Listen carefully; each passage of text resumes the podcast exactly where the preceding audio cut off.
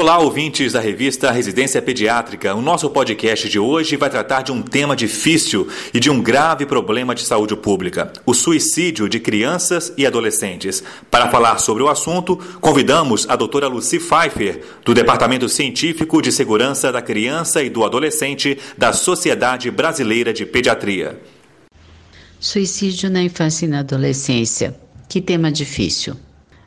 Que difícil pensarmos que uma criança, um adolescente que tem todo o seu futuro a construir, o seu presente a aproveitar, possa decidir pela interrupção desses caminhos. E é assim que a Organização Mundial de Saúde define o suicídio como o ato humano de causar a interrupção da própria vida. Ao avaliarmos essas crianças, vamos perceber que muito antes do ato suicida, outros sinais de alerta já estavam presentes, especialmente os sinais de autoagressão ou violência autoinfligida, que poderíamos definir como uma busca de forma frequente ou constante, inconsequente e progressiva de situações de risco, pela necessidade habitualmente inconsciente de causar dor a si mesmo, sendo seu grau máximo o suicídio. E qualquer anunciação desse desejo deve sempre ser levada a sério. Não se pode pensar que uma criança simplesmente estaria se machucando, se cortando, buscando grupos de risco somente para chamar a atenção dos seus responsáveis. Mesmo se assim o fosse, é, teríamos que avaliar quais seriam as razões para que chegue nesses extremos, a desvalorizar suas vidas ou mesmo fazer investidas contra si. Atrás da ideação suicida sempre existirá uma razão, uma culpa que faz com que ela encontre um caminho que muitas vezes é direto, é planejado e quando se tem já nessa conversa, nessa no diálogo com criança que apresenta ideação suicida, o plano de como ela pretende acabar com a sua vida, nós temos um sinal gravíssimo aí.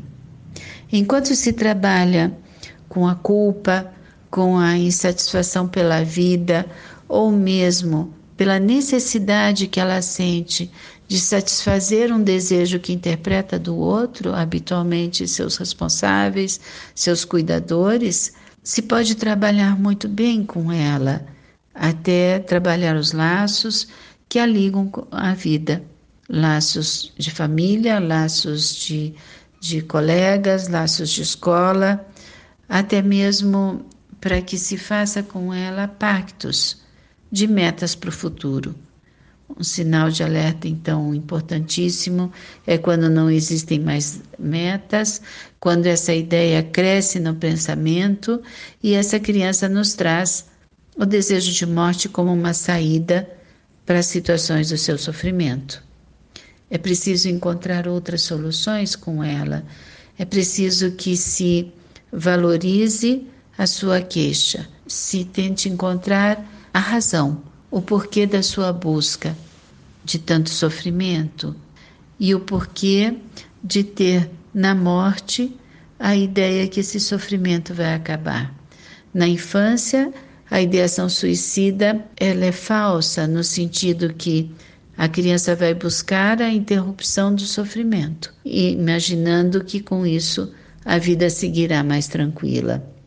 É responsabilidade nossa atender, notificar, acompanhar e encaminhar qualquer criança ou adolescente que demonstre sinais de autoagressão. Essa foi a doutora Lucy Pfeiffer, do Departamento Científico de Segurança da Criança e do Adolescente, falando sobre suicídio. Na próxima semana, o presidente do Departamento Científico de Saúde Escolar da SBP, Dr. Joel Bressa, é o nosso convidado para falar sobre uma escolha difícil para as mães: babá, escolinha ou creche? Até lá!